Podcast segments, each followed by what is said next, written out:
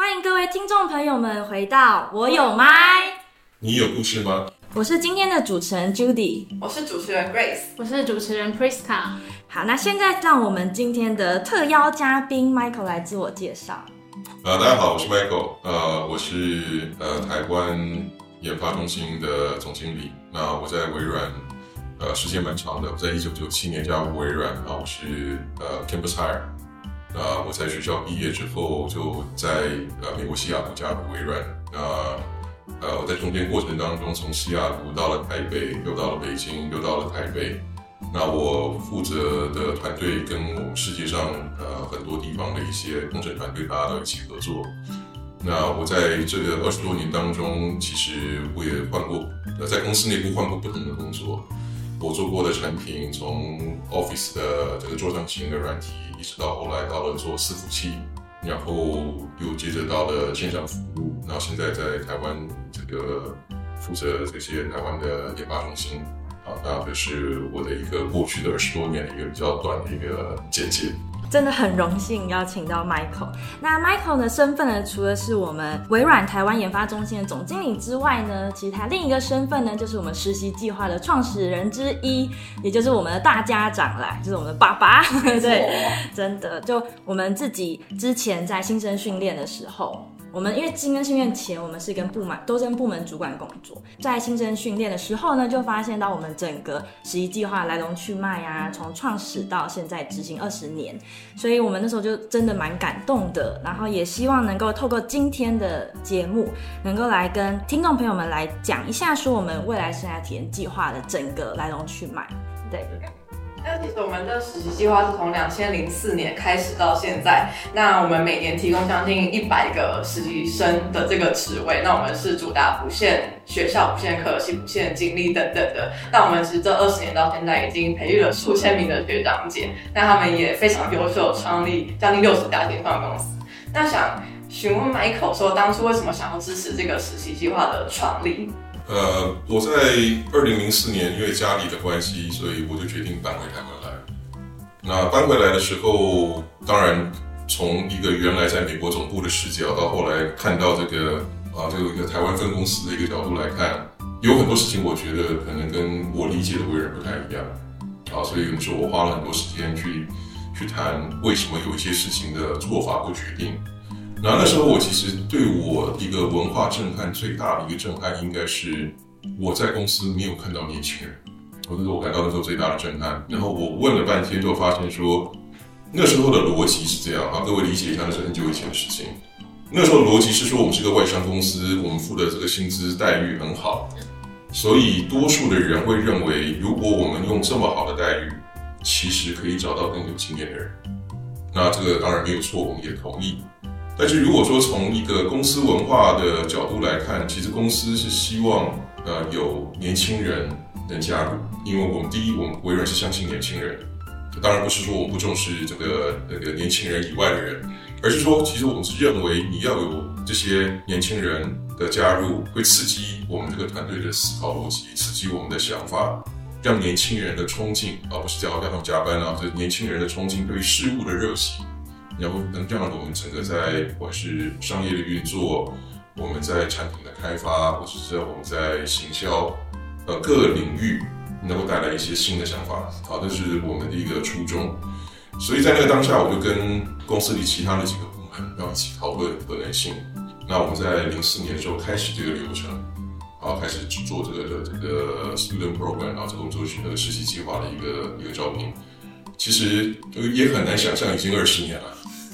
对，啊，那以前的就各位的这些学长姐，其实很多都已经是当爸爸妈妈了，啊，会带小孩回来给我看。啊，我觉得这个事实上是一个一个旅程啊，就是说我个人最珍惜的，反而是在这个过程当中，因为有这个机会跟这些同学们大家一起互动过，那我有这个荣幸能陪伴着大家成长，那不管你开心或不开心，啊，你也谢谢他们愿意跟我分享。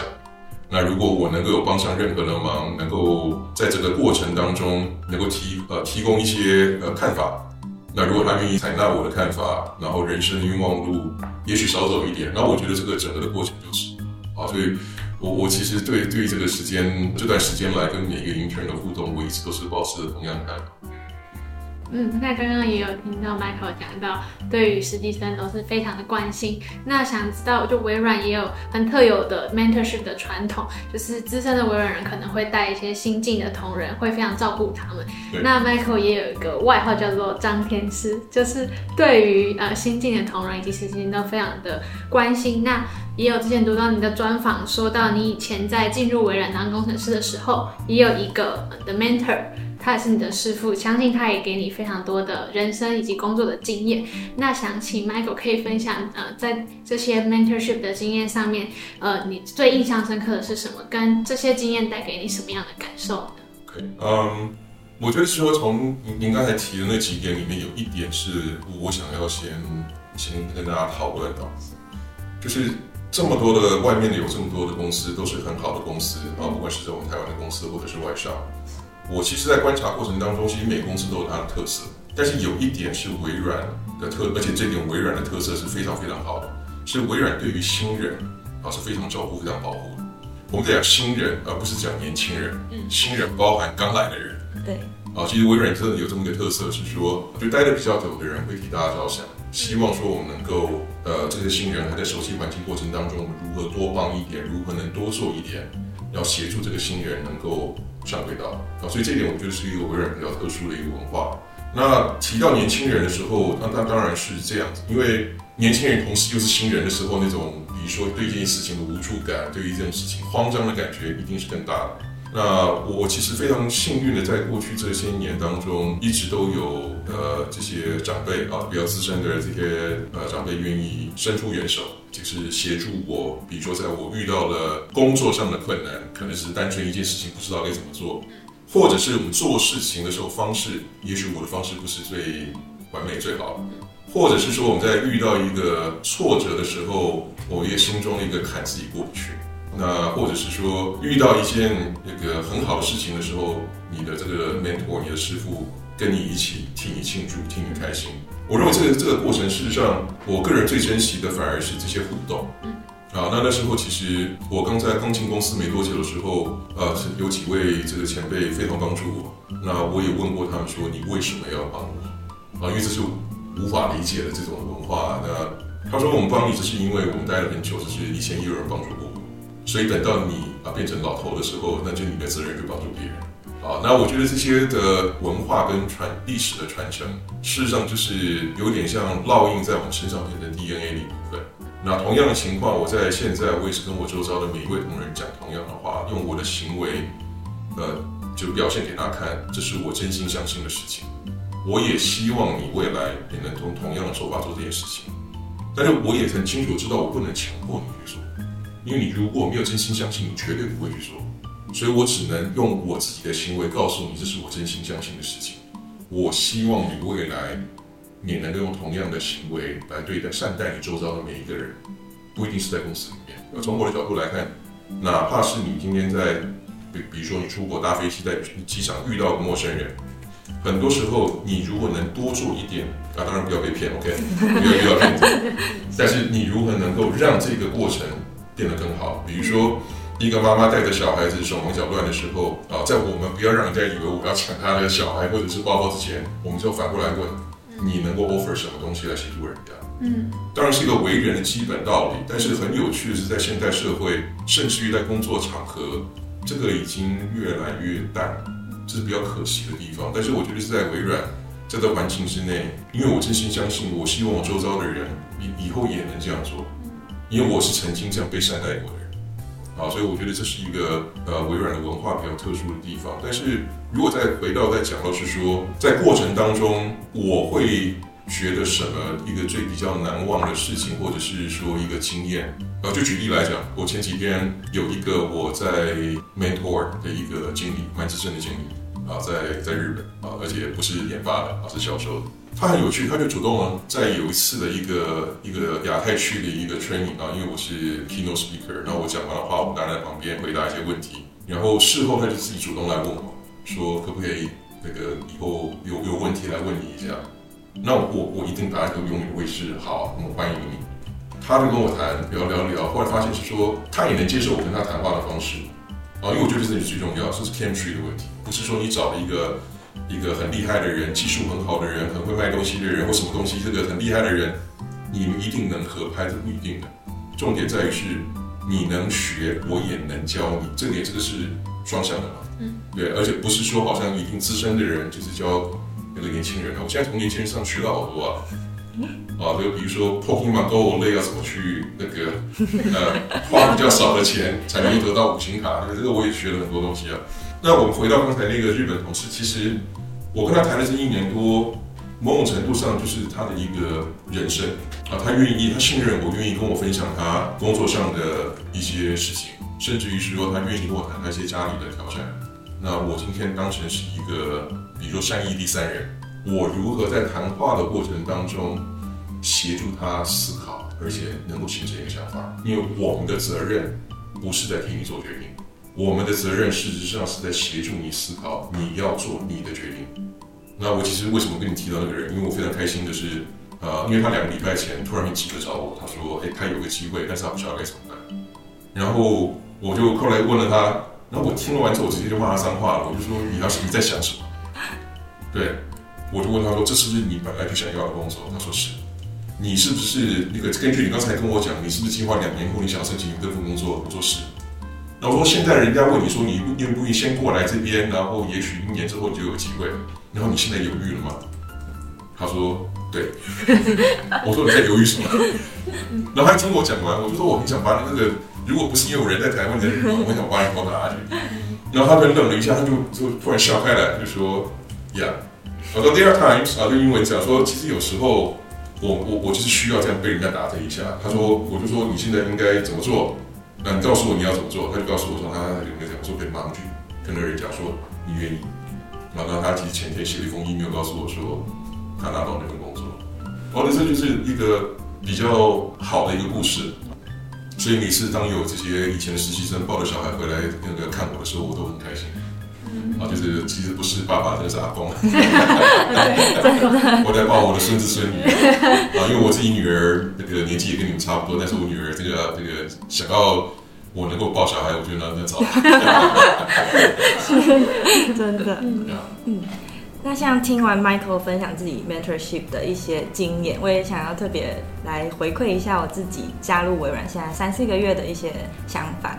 对，因为我自己是刚好就是念教育的，所以我就真的是对于师徒情谊真的是特别的有感，而且很有感触。那时候在今年教师节的时候，我就特别写写信给我的所有部门主管，跟他说，就是他们在这几个月的带领当中，我就学到了哪些地方，然后也希望未来我能够不辜负他们的期待。他们给的回馈让我觉得说，这个地方真的很温暖，而且是每一个在微软的员工就都很认同师徒智慧带来的正向循环，所以。是，所以那时候我就真的觉得加入微软是我最棒的选择。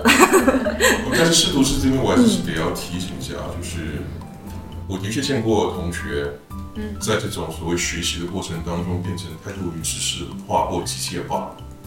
那 once you become 这种就是就是太 mechanical，太过于机械化、知识化的时候，你会容易变成是，如果我做了 A，我就能得到一；我做了 B，我就能得到二。那那种就是说，呃，我们讲的好听一点是比较呃有目那个有想法，呃有目标；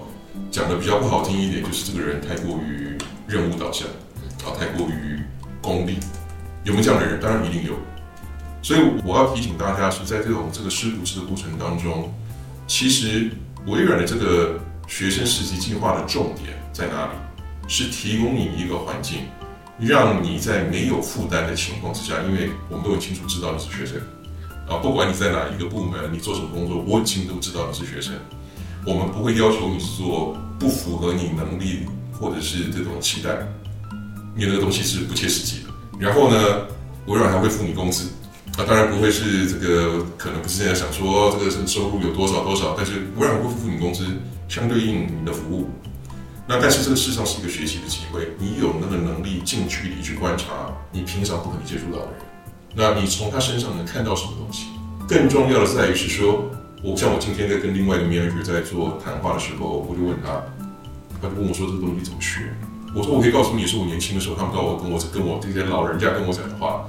他就说：“当我们发生什么事情的时候，你要记得问你自己，如果我是他，我会怎么做？”那我就不断的反复的问我自己，挑战我自己。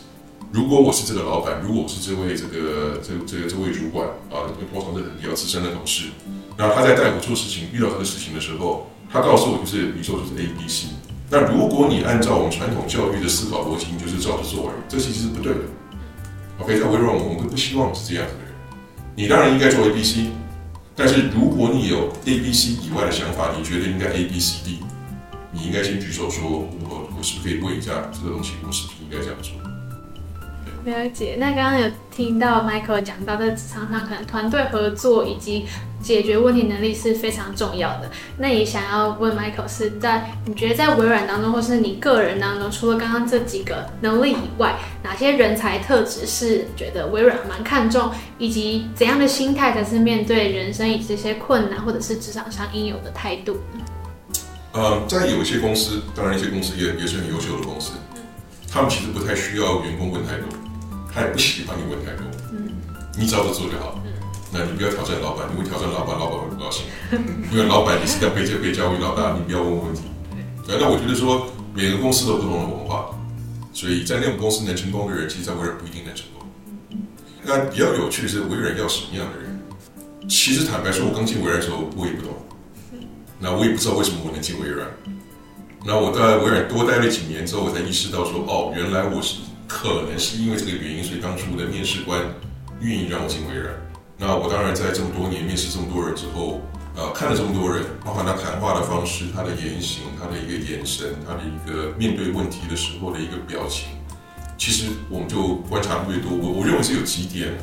我认为是一个一般微软人，呃，或者是说特别是工程师，我会在意的事情。第一个是问问题的能力，啊，今天有这个事情要讨论。那你是不是能够很清楚地理解到这个事情是什么？举例来讲，如果说今天我要跟你说我们吃午餐，那你说好，那这个是一般正常人对话。但是如果说你想象一下，今天如果是一个比较商业性的决定，我们要吃午餐，比如说午餐可能要跟很重要的人吃饭，你可能很清楚问说，那我们吃什么，在哪里吃，几点钟，预约在什么地方，是否需要包厢？来参加的人有没有饮食经济，对不对？那这就是我们在讲的问问题的能力。啊，那这个但是很多时候这个学校不会教你嘛，啊，那个家长也不会教，因为家长一般会把它走掉，啊，所以你们也没有机会学到。那那这个就是一个，我认为这是一个思考逻辑的训练，倒不是说好像你比较机械式的有这个事情的时候你就知道问这个事，而是我们要教的是一个思考逻辑的问题。你遇到任何问题的时候，你能不能够提醒自己去问为什么？那我为什么要做？那我要怎么做？对不对？我什么时候做？这些基本的问题，你要让它变成是你生活习惯的一部分。那跟你周遭的人也有同样的训练，所以你们对话速度会变得非常快，不会有人觉得你是在找麻烦，这是个很重要的一点。那我们的谈话能够让我们不管是研发的过程，或者说我们产品设计的过程，甚至于我们客户服务的过程，我们销售的过程。帮助我们的客户能够理解，然后得到最多的讯息，或者得到最好的功能。那这就是靠的就是一个沟通，所以沟通能力很重要。那每一个谈话的细节都必须要充分的跟对方沟通，不做任何的假设，因为你只要一做假设，基本上就不适合微软。那你可能适合别的公司，但不适合微软，因为微软有太多的变因。如果每个人都做假设的话，那是一个非常可怕的事情。所以我特别在研发我们。不喜欢员工做假设，我们会不断的问问题，说，呃，就是因为我们在英文讲 What do you mean by that？呃，你在讲这句话是什么意思啊？不是中文那个那个恶意的意思，而是我们希望理解你究竟在讲什么。啊，所以我觉得这是我们在微软的这些的，我们需要培养的这些技能。那当然，专业技能是非常重要的。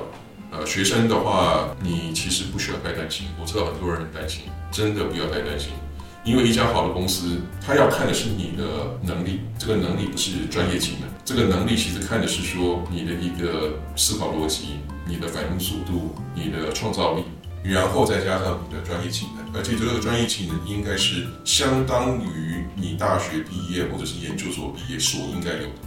嗯，谢谢 Michael 的分享。那也想要继续问的就是，可能在这些过程当中，我们都会遇到一些困难，或者在实习上面，可能在呃工作上有一些不了解的地方。那也想问 Michael，如果在面对一些挫折及失败的时候，你觉得什么样的能力，就是除了刚刚那些在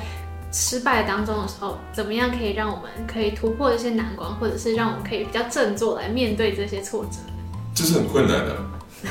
真的，这是很困难的。嗯，我不断的提醒我自己，当你遇到一个一个事情的时候，不管它是好是坏，那你要提醒你自己是 it is what it is，反正它就是发生了，你就是属于它。嗯，这是我我学习到的。那我观察过非常多的这些社会上的一些的一些先进。那他们也都有这样的能力，我觉得，我认为，但是这个能力的培养需要时间，需要一些领悟。比如说，你遇到一个不开心的事情，我无法告诉你说那个不要不开心，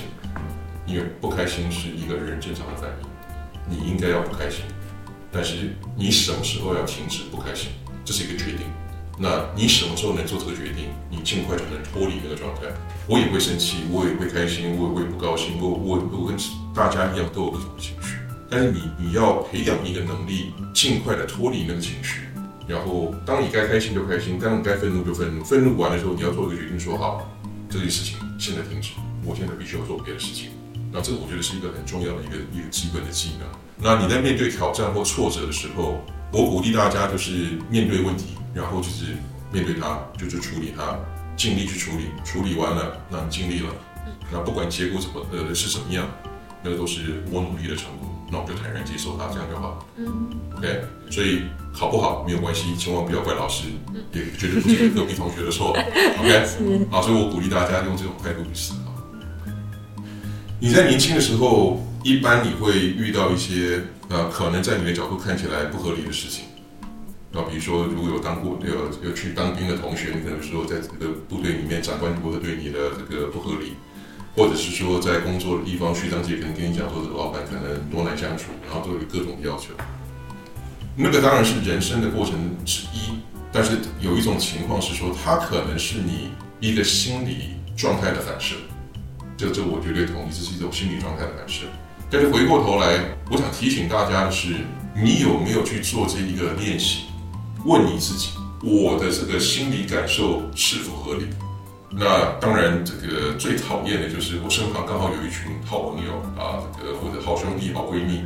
会跟着我一起骂，那这是非常可怕的，因为它会让你的这个情绪不断的放大，因为你不会有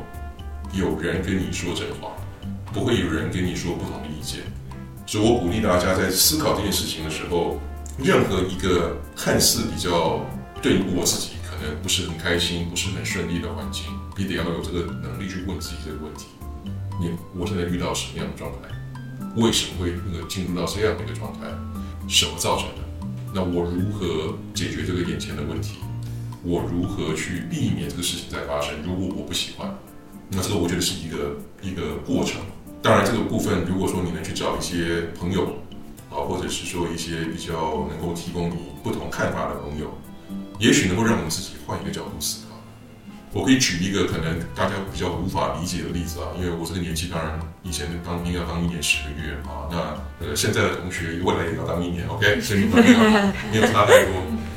我其实以前的时候，我一直无法理解为什么当兵的时候，呃，这些长官要如此的虐待我，啊，因为我在那个操练的过程当中是非常痛苦，啊，这个不是单纯心理上的问题，呃，当然这还有这个我们那个身体上的问题。但是直到了我后来，就是我从新兵中心出来，到了士官队，然后又到了部队，到了部队还比以前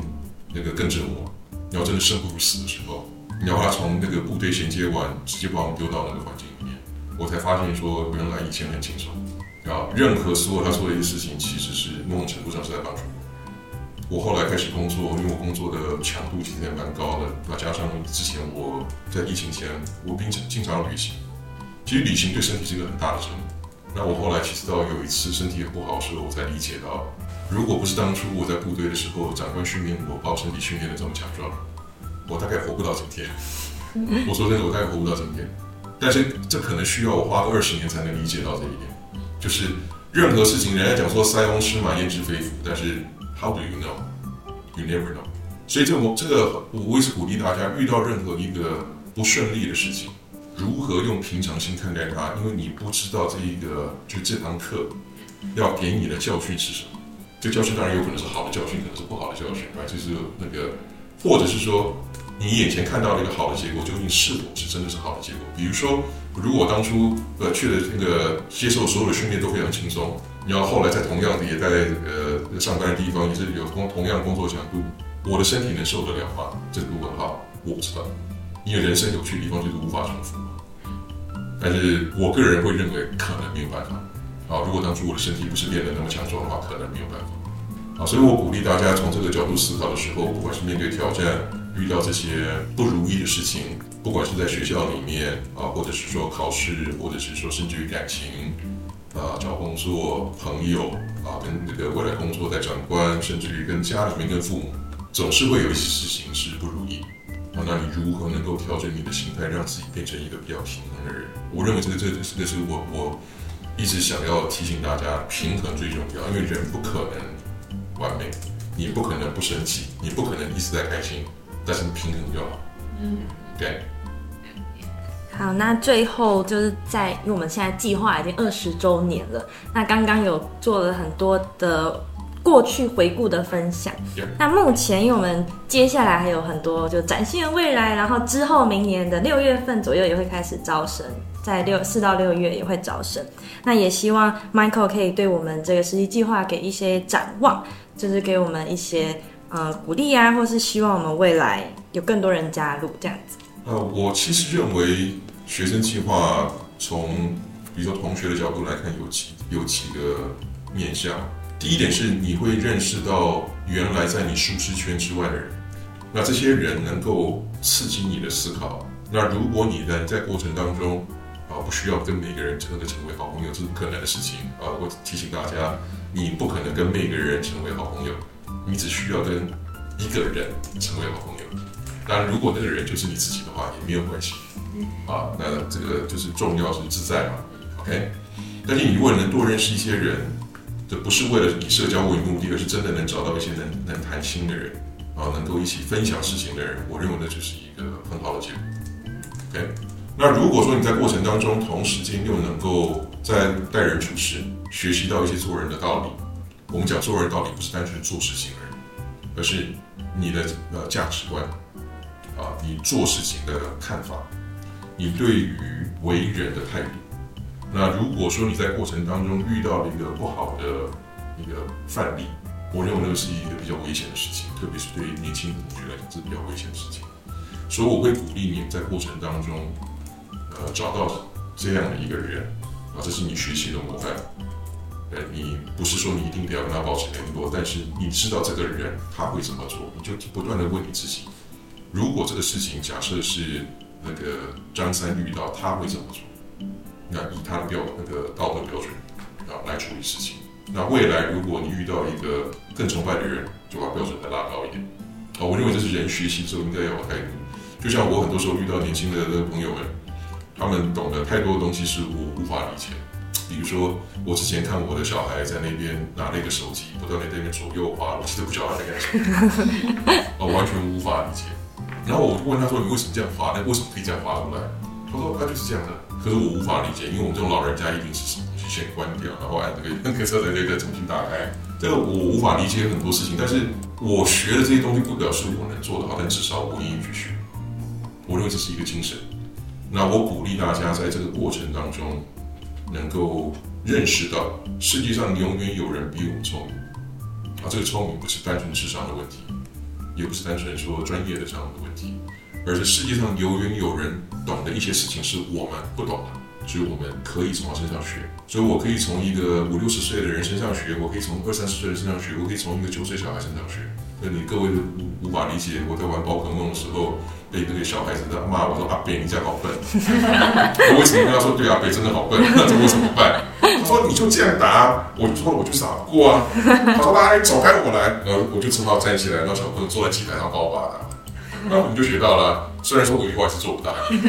那我觉得说这一点，这个精神还是得要得要有。好，那那接下来我认为是说最后这一点，我想跟各位提到的是，这个 student program 事实上你进来它不是一个胜利，结束它也不是个终点，它只是一个旅程的一部分。我知道，其实之前有很多的同学这个想申请，然后没有进来，然后私下找我，在跟我抱怨，或者说我隔年回去要在演讲时候来跟我抱怨。啊，那我其实不断提醒他们是说，你真的进来了，不表示你比较厉害啊，因为至少我不会这样看，不是说各位不优秀，而是我不会这样看。那同样的情况是说，你如何用同样的态度来看待你人生当中的每一件事情？比如说，你考上某个大学的某个系，难道考上这个大学的这个系真的就胜利了吗？不是，它是这个过程。那为什么你要这么开心？啊，无法理解。那如果你你考不上，为什么你要很伤心？我也无法理解。倒不是说我没有情绪，而是你一旦把时间轴拉得很长的时候，你就意识到。各位同学，今天还只是在人生的开始而已。你们未来有很多的喜悦，有很多的挑战，也有很多的困难在等着你。所以，如果我们今天能够协助各位同学在过程当中用一个比较平衡的角度看你的人生，我觉得那这个这个计划就成功了。这个计划不是来帮助你什么找到什么呃什么世界前几大公司的工作，那他有时候能这样协助你，但是他不应该是，因为我们这个这一个计划从头到尾。为什么我们在强调说不限学校、不限科系啊、不限成绩，甚至于不限成绩？为什么？因为我们是要协助你理解到第一什么是人生，第二如何做人。那你也可以到后来选择一个不同的道路，说我就是不想工作，那反正你只要有办法那个生活下去就好嘛。那个我觉得 OK 啊，但是你能不能好好过你的人生？我觉得这个是就是一个比较大的话题啊，所以我会觉得说这个学生计划对我而言的价值在哪里？实上在于是我们是否能够协助年轻的朋友在人生的旅程上做好更好的准备。了解。好，非常谢谢 Michael 今天来我们的节目担任访谈嘉宾。从一开始我们在讲台湾微软未来生涯体验计划整个的缘起目标，跟我们现在执行过程中的有一些很多 highlight。那接下来也有谈到说我们在面对在自己的晋升成长上，可能需要具备的像问问题的能力啊、沟通这件事情。那接下来还有讲到像是在面对挫折、失败时候，我们应该有的正确心态。那最后也有在给我们整个实习计划给一些期许，那也很欢迎在现在在节目收听的听众朋友们，如果希望自己能够在大学生活或者在学生生活中有一些突破，可以来报名我们的实习计划，相信每个人都会有不同的收收获。对，那今天的节目到这里，我有麦，你有故事吗？我们下周见，拜拜。拜拜。